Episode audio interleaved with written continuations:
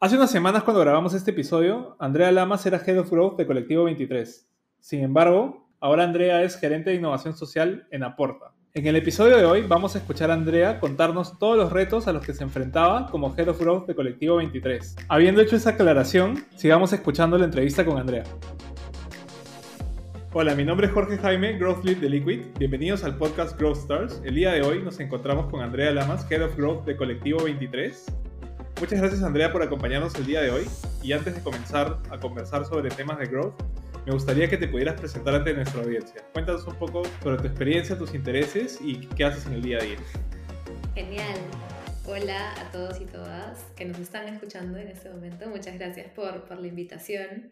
Yo soy Andrea, estoy súper contenta de estar acá. Como dijiste, mi rol el día de hoy es Head of Growth en Colectivo 23 Colectivo 23 es una empresa que busca acortar la brecha eh, de talento digital que tiene Latinoamérica y para eso ofrecemos cursos en diferentes formatos para reforzar y, y habilidades digitales en profesionales de Latinoamérica. Entonces, a mí desde siempre, de hecho, me ha gustado trabajar en educación. Antes de entrar a colectivo, yo estuve en Laboratoria, que es eh, un emprendimiento social que trabaja con mujeres y, las inserta en el mundo laboral para que empiecen su carrera de tecnología. Y sí, digamos que el, mundo de tecnología, el diseño, la programación, me han llamado un montón desde siempre y, cómo eso tiene tanto impacto en el mundo desde el punto de vista de educación.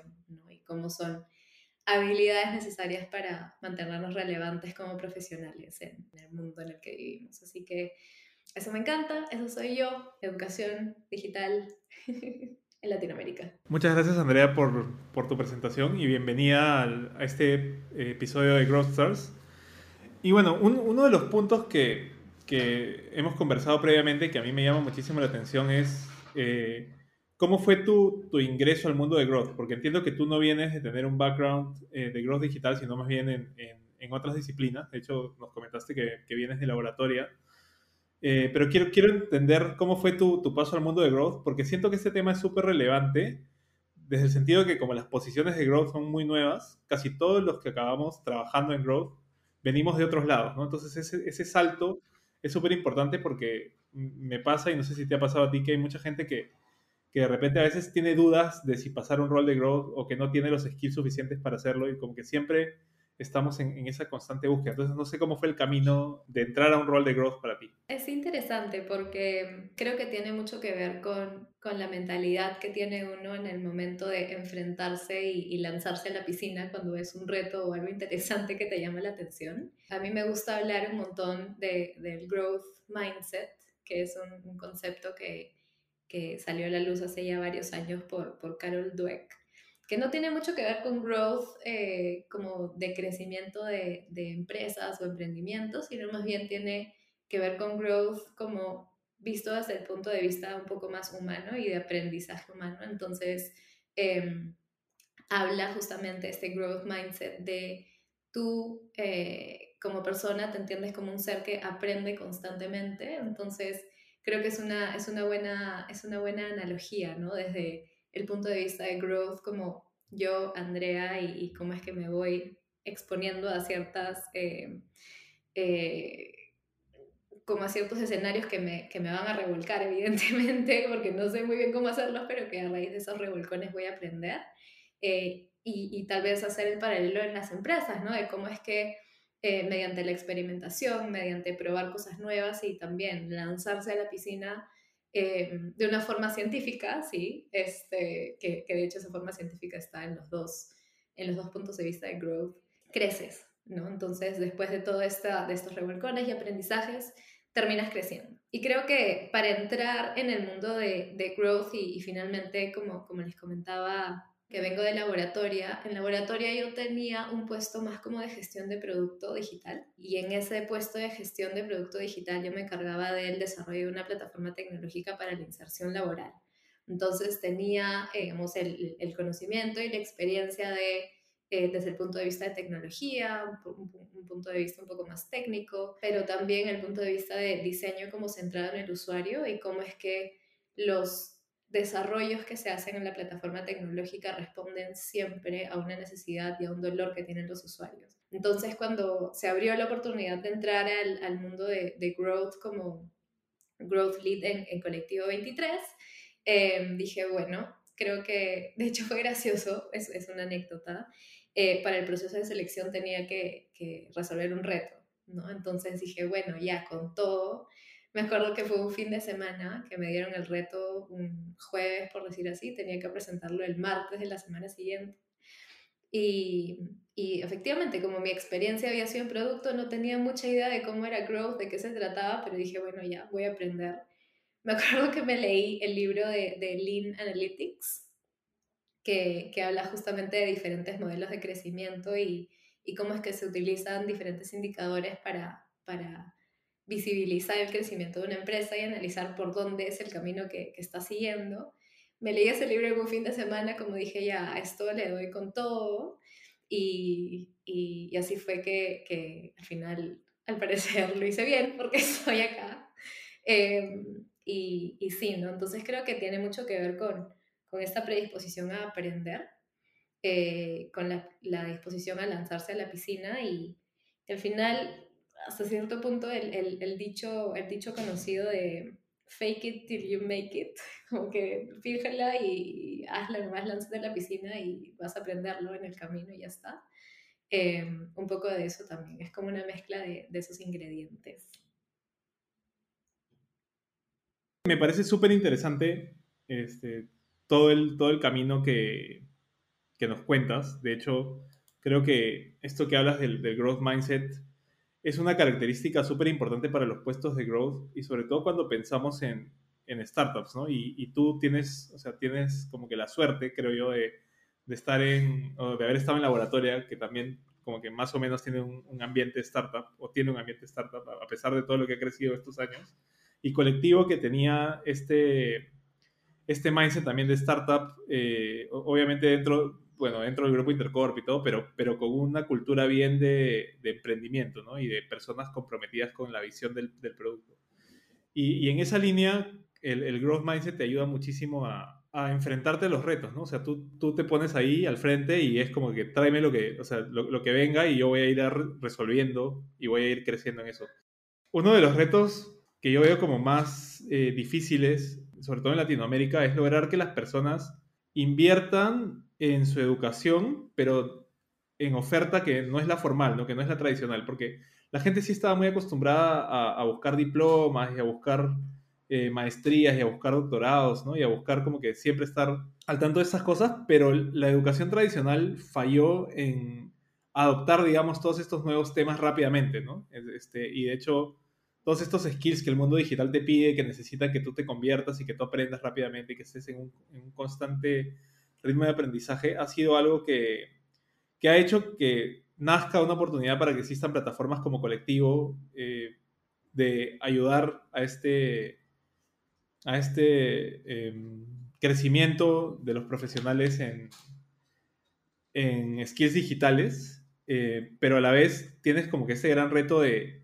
construir, digamos, un peso y, y, una, y una confianza en la marca, con una marca que es muy nueva y que bueno, la gran mayoría de profesionales no, no confían tanto y, de hecho yo siento que prefieren mucho instituciones un poco más, un poco más consolidadas, ¿no? Pero en los, últimos, en los últimos años y en especial creo que desde el 2019 a, a hoy, he visto que Colectivo se ha consolidado bastante bien, ha crecido muchísimo, eh, ya es una marca súper reconocida. Entonces, ¿cuáles creen que han sido los retos y cuáles crees que han sido eh, lo, los principales aciertos que han tenido en esa estrategia de crecimiento para que Colectivo se consolide con cada vez, creo que más pasajeros. Sé que cada vez tienen más programas cada vez hay más gente que se inscribe. Escucho de más personas que terminan eh, los programas en colectivo y también cómo han hecho para que la calidad de esos pasajeros eh, después ayude a atraer a, a, nuevos, ¿no? Y a, y a, empezar a hacer que la marca colectivo empiece a sonar por, bueno, por LinkedIn, en, en podcasts, en, en, webinars, ¿no? Hay mucha gente que ha pasado por colectivo y que, que está conversando por ahí del tema. Sí, total. Creo que el contexto y, y, la forma en la que se están dando las cosas en, en el sector de educación y lo que mencionas que, que muchas veces la opción de educación tradicional ya no necesariamente cumple con las, con las necesidades específicas de desarrollo de habilidades de, de las personas. Em, y eso, eso genera, según yo, una, es como una moneda de dos caras. Creo que, creo que hasta cierto punto ha sido, ha sido una ventaja que, que organizaciones educativas como Colectivo 23 ha sabido aprovechar pero a la vez viene con, con los retos, eh, viene con retos súper interesantes de, de, confianza, de credibilidad, eh, que, que, también son difíciles de, de lograr. Entonces, para, para responder un poco el, el, las preguntas que me hiciste, eh, creo que es interesante, digamos, yendo, empezando por, por los retos, cómo de todas formas en, en la mentalidad eh, bueno, peruana y, hasta cierto punto, hasta donde estamos explorando y, conociendo el mercado eh, latinoamericano. Hasta cierto punto, el, el, certificado oficial, como la certificación de tal universidad está certificando que sabes y has podido desarrollar este skill, em, pesa. ¿ya? Entonces, em, y, acá hay varias hipótesis que, hemos ido comprobando, que más allá de, las universidades que tienen mucho renombre entre, entre los profesionales y a nivel latinoamericano y a nivel mundial, em, más allá de que puedas tener, no sé, una certificación de Harvard o, del MIT o, de alguna universidad súper conocida peruana o latinoamericana, em, lo que le gusta a la gente, es gracioso, o sea, es interesante, es poder compartir el certificado en sus redes. Como que decir que tengo este badge, ¿no? Como que lo logré, como que hice este curso que me dio este skill y lo puedo comunicar al mundo entero, ¿no? Entonces creo que ahí hay, hay un tema en términos de cómo se entiende el proceso de certificación y cómo poco a poco los profesionales van migrando hacia, un, hacia una perspectiva de me guío más por el certificado y de, y de el nombre que yo, que yo pueda tener o cómo se ve mi perfil profesional después de haber pasado por esta universidad o instituto, versus el aprendizaje que tuve y cómo es que este aprendizaje se aplica en el día a día y me sirve efectivamente para eh, crecer profesionalmente. ¿no? Entonces creo que ese es un, ese es un equilibrio que como colectivo hemos estado barajando y, y haciendo varios experimentos de de cómo se ve, ¿no? De qué pasa si es que en, en, pauta le ponemos un arte que dice certifícate en colectivo y otro es más como aprende colectivo y ver cuál es que jala más, como que a ese punto de entendimiento de los usuarios eh, y, de, y, de, los mensajes correctos que tenemos que, que tener para, para llegar y, y, atraer a la gente, porque finalmente necesitamos gente como que lleguen personas. Este, entonces creo que ese es un, ese es un, ese es un cambio que está, em, que está sucediendo, que cada vez más las personas pasan de darle más peso al certificado a darle más peso al aprendizaje, ¿no? Y es ahí en donde eh, las universidades, los institutos más tradicionales, más, tradicionales tienen que actualizarse y, al final yo creo que como, como sector ya vamos a estar compitiendo más como por el por el aprendizaje y qué tan aplicable es, qué tanto se adapta la, la experiencia de aprendizaje ofrecida a las personas, a, efectivamente las necesidades y las formas de aprendizaje diversas que existen entre las personas eh, y, y, la empresa que pueda eh, entender más y, cumplir mejor esas necesidades al final va a ser la que triunfe. Eh, creo, que, creo que va un poco por ahí el avance en el, en, el sector. Em, y en términos de aciertos para, para, conectar con lo que les estoy contando, eh, sí tiene que ver un montón también con, con, cómo es que colectivo tiene esa flexibilidad de, de, de, probar y de ir evolucionando y de dar la experiencia como principal, em, como principal activo o principal valor, mejor dicho, principal valor hacia el usuario. ¿no? Entonces creo que en términos de, crecimiento y de cómo es que estamos logrando que colectivo crezca, es justamente eso, ¿no? Como asegurarnos que la experiencia educativa que estamos brindando responde a las diferentes necesidades. Algo súper simple, como que no dejamos tarea, que todo el aprendizaje está en, en, las dos horas o cuatro horas a la semana que estás llevando la clase, porque sabemos que los profesionales no, no tienen tiempo para hacer tareas como que fuera, del, fuera de las clases, ¿no? Entonces son, no sé si son hacks o son como la forma en la que se va desarrollando el producto, que al final termina siendo crecimiento a través de producto. Creo que en inglés hay un término que es como product-led growth, eh, en, en, en, en, la que el producto y la, y la propuesta de valor de colectivo hace que tengamos una mejor conexión con el mercado y que esos, o sea, que, que llamar a nuestro público objetivo y, y, hacer que lleguen de las diferentes formas y, y, que, y que retengan, o sea, que se queden en colectivo aprendiendo no solamente un curso, sino luego se metan a, a, una ruta que es un programa más largo, que, que, dura como cuatro meses, y luego regresen por, por, otro curso que desarrolla una habilidad un poco más específica, eh, porque las personas confían en la experiencia que estamos dando.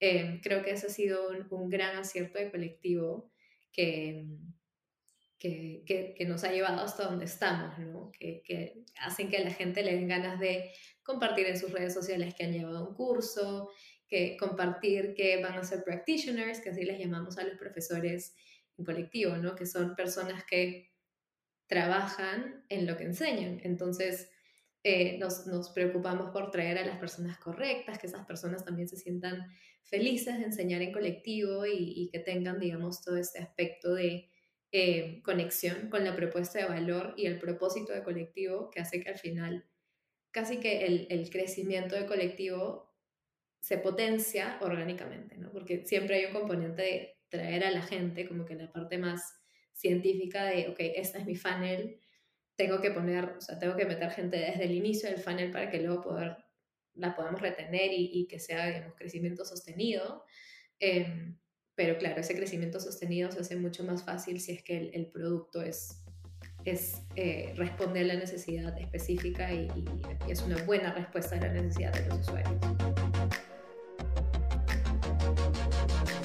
En Liquid buscamos generar crecimiento sostenible en mercados emergentes a través de la federación y la creación de negocios, redefiniendo la forma en que las empresas interactúan y generan valor hacia las personas.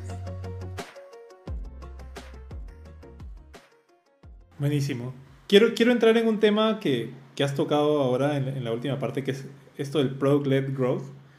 Y quiero entrar en un tema que es bastante también controversial en el, en el mundo del growth, ¿no? que es ¿qué tanta influencia debería o debe tener eh, el equipo de growth o growth en el producto? ¿no? Porque hay organizaciones y sobre todo organizaciones más tradicionales que han evolucionado sus equipos de marketing a equipos de growth, ¿no? por nombre o por skill, ¿no? o, por, por, un mix de las dos, pero que sin embargo el equipo no tiene ningún tipo de injerencia en el producto, en las características del producto, inclusive en cómo se comunica el producto. ¿no?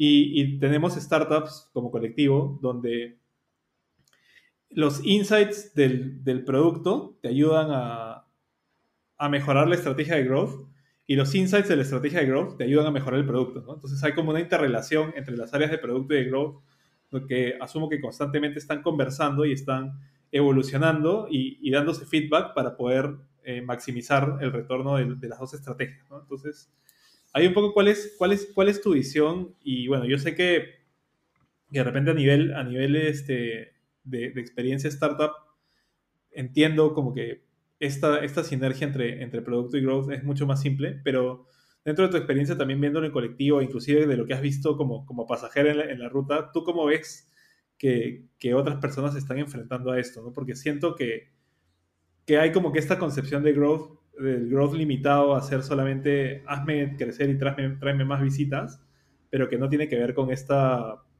como que transferencia de valor hacia el usuario, que es como yo le digo, el, el objetivo final de growth para mí es siempre como yo, o sea, tengo una propuesta de valor y se la doy al usuario y, y lo convenzo de que él la tiene que recibir. ¿no? Entonces, para mí ese es como que el, el fin del, de la labor de un growth manager o de un equipo de growth.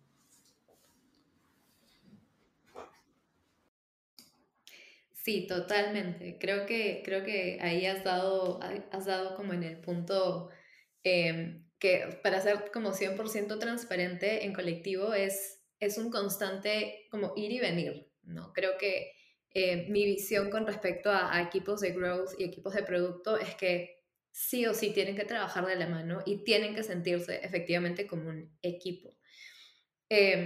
Em, nos ha pasado, o sea, creo que, que, no solamente a colectivo, me imagino que, que a más empresas también, porque es, es, fácil que suceda, que a veces em, los mensajes que, que utiliza Growth están desconectados de producto.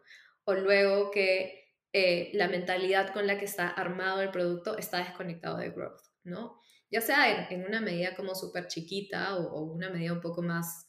Eh, más cercana al, al, al, o sea, más estratégica, si, si queremos decirle así. Em, pero sucede. Entonces creo que uno de los principales retos que, que, yo, o sea, a los que yo me he enfrentado como, como growth, eh, en como growth lead en colectivo es cómo, y al ser una startup creo que también tiene como sus, sus, sus retos y, y sus puntos difíciles porque claro, son todos los procesos que hacemos y todas las formas de interacción que tenemos dentro de los equipos Em, son nuevas, ¿no? Las tenemos que crear, como el, equipo era antes tres personas en growth y tres personas en producto y ahora son 15 personas en growth y 10 personas en producto.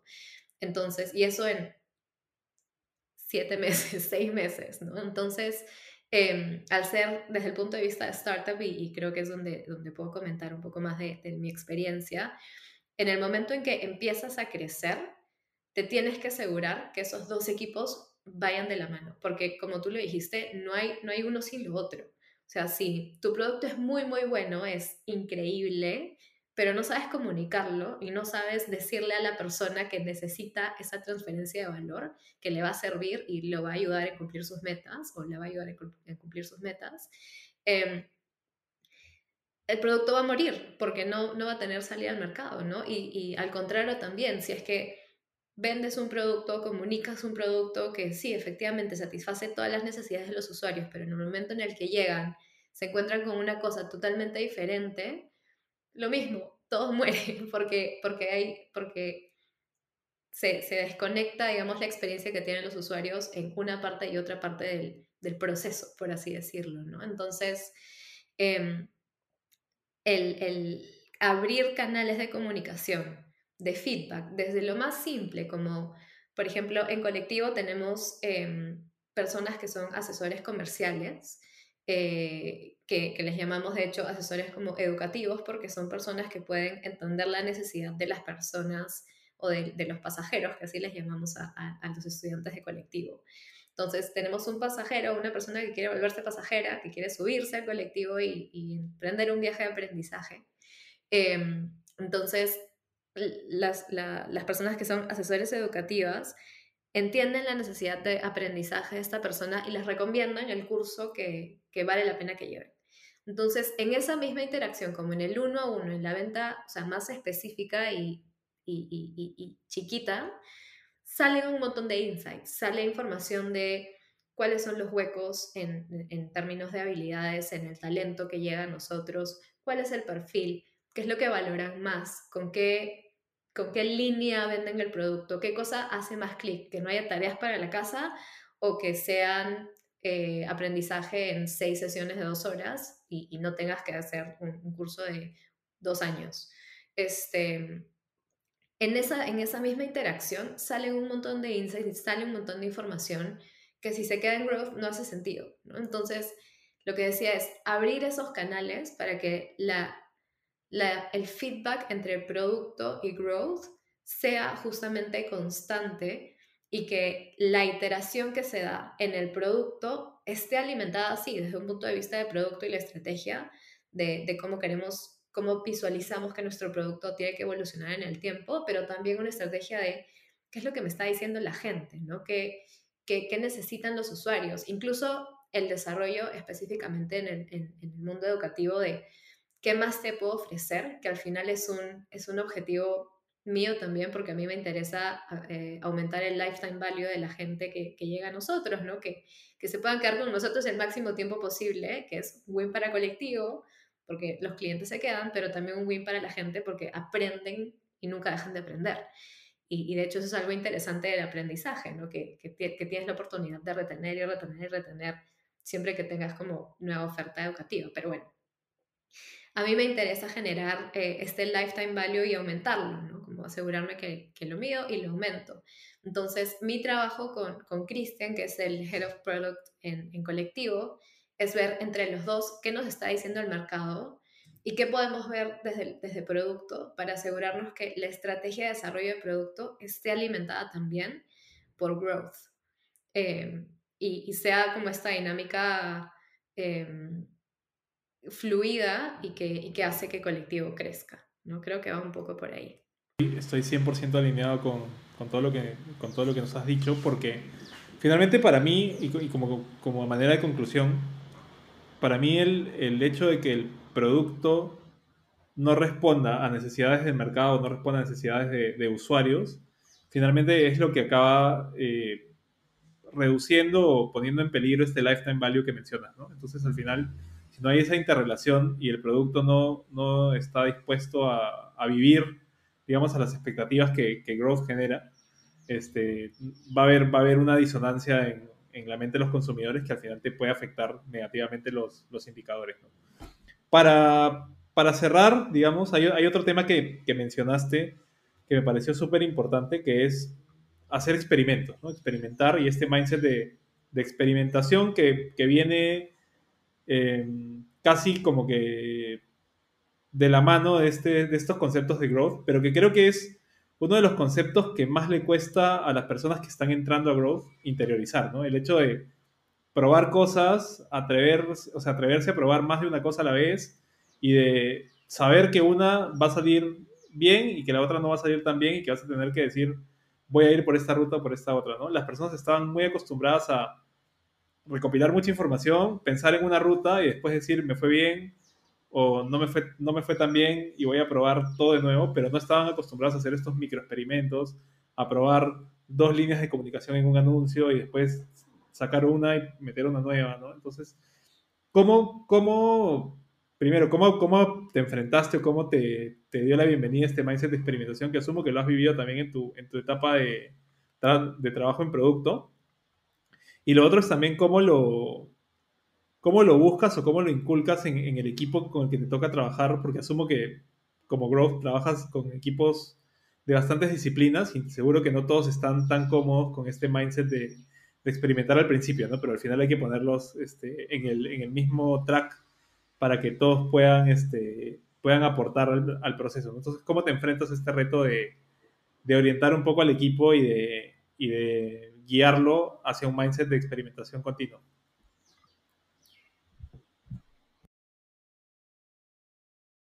Mm, sí, de hecho es, es, es interesante porque es como una especie de evangelización que tienes que ir haciendo con, con, otras personas que tal vez no son tan cercanas a, la mentalidad de, de experimentación. Eh, y sí, o sea, creo que la clave para mí ha sido eh, dos cosas. Primero, asegurarme que los experimentos que mido, los experimentos que hago, eh, efectivamente los mido, o sea, que tengo data y que recopilo información del experimento, no es cuestión como de mono con metralleta empezar a disparar un montón de experimentos y que todos los experimentos salen y ya nunca supe qué pasó, pero experimenté un montón, como que de eso no se trata, sino más bien de elegir tus batallas, porque los experimentos también eh, significan recursos de alguien diseñando el experimento, alguien eh, pensando en cómo medirlo, alguien recopilando esa información. O sea, hay varias cosas que vienen como en combo con, con, el nombre de experimentación eh, que hacen que el experimento al final puedas utilizarlo como aprendizaje, ¿no? Como saber hacer bien tus hipótesis, saber bien qué cosa estás mirando, qué indicador. Entonces creo que desde ese punto de, asegurarme que estoy midiendo lo que estoy haciendo y que por lo tanto, si es que lo mido, puedo comunicarlo al resto del equipo, creo que, que mediante ese ejemplo eh, y mediante esa comunicación constante de, oigan, por si acaso estamos experimentando acá, esta ruta hicimos, eh, la vendimos con tantos experimentos de los cuales uno funcionó y 20 no funcionaron, aprendimos que por ahí no va la cosa. Eh, es, es, bien importante para como evangelizar a los otros a los otras a las otras personas que, que tienen tal vez otra experiencia y, y, y no son no son tan cercanas a, a este, a este concepto como de experimentación. Eh, y otra cosa que funciona súper bien es involucrarlas en el experimento, ¿no? Entonces, anclando un poco con lo que, con lo que comentabas en, la pregunta anterior, en la conversación anterior, em, es que como growth necesitas poder involucrarte y, y, casi que convencer a otras, otras partes del equipo a experimentar contigo, ¿no? Entonces es como ya, si yo, digamos que dentro de Growth, en, en colectivo estamos estructurados con marketing está dentro de Growth. Entonces ya, experimentar en marketing es, es, es un poco más fácil porque es nuestro terreno, es como nuestra cancha. Pero experimentar en producto experimentar en, en implementación, en, en operaciones, es un tema, entonces es cuestión de convencerlos, como casi que vender un poco, oye, mira, vamos a hacer este experimento que primero no nos va a costar tanto, imagínate que eh, vamos a, vamos a invertir en este experimento mucho menos de, de, lo que invertiríamos si es que lo lanzamos para todos los pasajeros en todos los cursos y todas las rutas. Probemos acá, veamos qué tal funciona, midámoslo y, y la parte de la medición y de entendimiento del impacto que tiene ese experimento es en donde tienes la oportunidad como de involucrar al otro equipo, ¿no? Entonces casi que los convences para que se unan, se suban al, al barco de la experimentación eh, y, y, que el experimento también sea suyo, ¿no? Entonces, el impacto que tienes al final es eh, también en su equipo, en su área, en su trabajo. Entonces, si te aseguras de medirlo, si te aseguras de tener a la persona eh, con la que tienes que trabajar el experimento o al equipo con el que tienes que trabajar el experimento involucrado, creo que eventualmente algún experimento te va a salir bien y, y ese experimento como que se lo dejas como un regalo de, oye, mira, si vas por acá, esto va a seguir creciendo, ¿no? Y, seguir como evolucionando y evolucionando. Eh, creo que va por ahí, cuestión de asegurarte de medir siempre lo que experimentas y poder comunicarlo y comunicar los resultados y, e involucrar a las otras personas de, de, tu equipo, de los otros equipos y de equipos súper lejanos a tu equipo, a que, a que se mojen un poco los pies en, en, en en aguas experimentales. Súper importante. De hecho, una cosa que, que mencionaste que, que, rescaté por ahí fue el ratio, ¿no? Es decir, probamos 20 cosas, de las cuales funcionó una y las otras 19 no funcionaron, ¿no? Entonces, también un tema súper importante para mí es, o sea, estar cómodo con ese, con ese ratio, ¿no? Saber que, o sea, saber que de repente vas a probar 20 cosas y una va a funcionar, pero también entender que esa una que funciona te puede hacer como que, o sea, toda la venta del año, ¿no? Todo, todo el negocio. Yo me acuerdo en mi, en mi primera experiencia en una startup que fue vendiendo seguros de carro, ¿no? Hicimos un montón de experimentos y finalmente encontramos un hack así bien divertido de, anuncio que empezó a convertir muchísimo, ¿no? Y de hecho, al punto de que por los primeros tres años, el 90% de la facturación vino de ese experimento, o sea, de ese un experimento que salió bien fuimos probando otros y después, o sea, los otros también funcionaban por ahí, pero solamente de un experimento logramos que, o sea, de hecho logramos levantar dos rondas de, de inversión solamente con los resultados de ese experimento. Entonces, al final hay que estar cómodo con, con este mindset de que, o sea, probablemente vas a probar cosas a las que no les va a ir bien, o sea, o a las que directamente van a fracasar, pero hay que estar cómodo con ese fracaso y, y saberle sacar, o sea, el aprendizaje y volverlo a replantear y volver a encontrar la ruta hasta que la encuentres, ¿no? Porque al final, o sea, solo tienes que ganar una vez o, tienes que ganar muy pocas veces para que el negocio vaya bien. Entonces, creo que eso es súper importante porque hay, y no sé cómo lo ves tú ya como para terminar, yo siento que en las personas que están entrando al terreno de growth hay todavía mucha resistencia a, o mucho miedo a fracasar o a sentirse frustrado porque no les salgan bien las cosas. ¿no? Están personas mucho más acostumbradas a que el gran porcentaje de su trabajo sea éxito, entonces cuando te metes a experimentar, estás como que conscientemente metiéndote en un terreno súper vulnerable porque sabes que tienes 50% chances de que te vaya bien o que te vaya mal. Sí, es, es eh, creo que es un poco superar esta, esta mentalidad de, o sea, que de hecho en, en la educación tradicional, desde, desde niños, niñas, nos enseñan que equivocarse está mal pero equivocarse está bien. es parte del crecimiento, es parte del crecimiento, pero sí, creo que es un poco de, de, de hacer pases con, con, el error, con el fracaso, eh, y aceptarlo como, como parte del rol, como parte de, del riesgo que, que, que, que significa lanzarte a hacer algo completamente nuevo, que te puede salir mal, sí, pero te puede salir extremadamente bien también. Perfecto, creo que nos hemos quedado sin tiempo, pero muchas gracias Andrea por, por aceptar nuestra invitación y por acompañarnos hoy día en Growth Stars. Ha sido súper interesante poder conversar contigo estos temas y sé que se nos han quedado bastantes temas este, para una siguiente conversación y también muchos temas en los que creo que vamos a poder ahondar mucho más en una siguiente vez. Ha sido una charla súper buena, me quedo con, con buenísimos aprendizajes. Creo que rescato primero eh, lo que mencionaste, este growth mindset, ¿no? de que hay que tener esta mentalidad de siempre buscar aprender, siempre buscar retarse un poco más e ir más allá. Creo que esto es, más allá del rol de growth, que creo que es súper importante para roles de growth, es importante para cualquier profesional en su vida.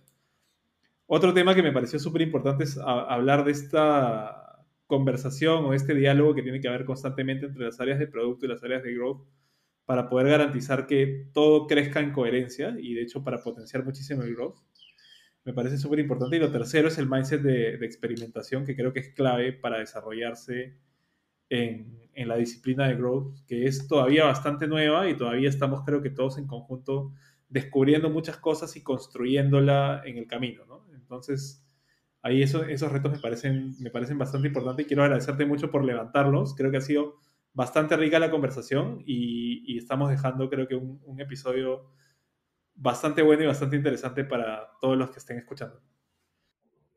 Genial, no, muchísimas gracias por, por la conversación, por el tiempo y, y, por invitarme a ser parte de este, de este podcast que estoy segura es, va a ser súper, súper chévere. Lo seguiré. Bueno, para todos los que nos están escuchando, como ya saben, cada dos semanas vamos a estar publicando un episodio nuevo bastante corto, pero bastante cargado de, información y de conceptos interesantes como el de hoy día, eh, con un experto en growth, eh, para poder, digamos, aprender e ir navegando un poquito más adentro de qué significa growth, cómo lo estamos ejecutando. Eh, lo pueden seguir en nuestra cuenta de Spotify y pueden suscribirse y apretar la campanita para notificarlos cada vez que publiquemos algo. Pero otro punto bastante importante es también que este mundo de growth está compuesto de mucho aprendizaje, ¿no? Y hoy día nos acompañó Andrea, que es de Colectivo 23, y yo creo que para todos los que estén entrando en, en el mundo de growth es súper importante ver organizaciones como Colectivo que se están dedicando a desarrollar estos skills que son bastante nuevos en el mercado y que están en constante evolución.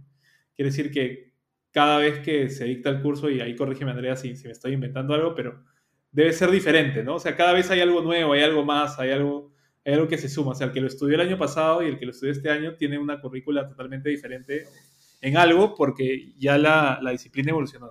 Entonces, para mí es súper importante que, que organizaciones como colectivos existan y estén creciendo porque siento que así estamos desarrollando mucho más rápido la disciplina. ¿no? Entonces, eh, sea, quiero agradecerte primero por, por, por aceptar la invitación, pero segundo por, el trabajo que haces como parte de colectivo, porque es súper importante. De hecho, yo ya he tenido la oportunidad de eh, conocer a pasajeros, contratar pasajeros eh, y, y, de hecho de participar de algunas de las, de, las rutas. Entonces, siento que es súper súper interesante eso que están haciendo como misión de, de, colectivo y bueno, espero que les siga yendo súper bien. Ya he visto que, que entraron a México y que de repente en un próximo episodio de la, de la, segunda temporada nos puedas acompañar para contarnos cómo va esa evolución y poder seguir profundizando en algunos de los temas que hemos visto ahora.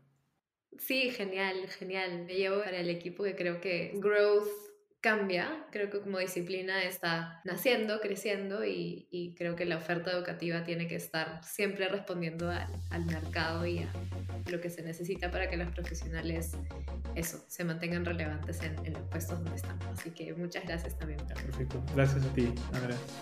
No te olvides de seguirnos en nuestras redes sociales. Estamos en LinkedIn, Instagram y Facebook. Puedes contactarnos a través de nuestro correo contacto arroba.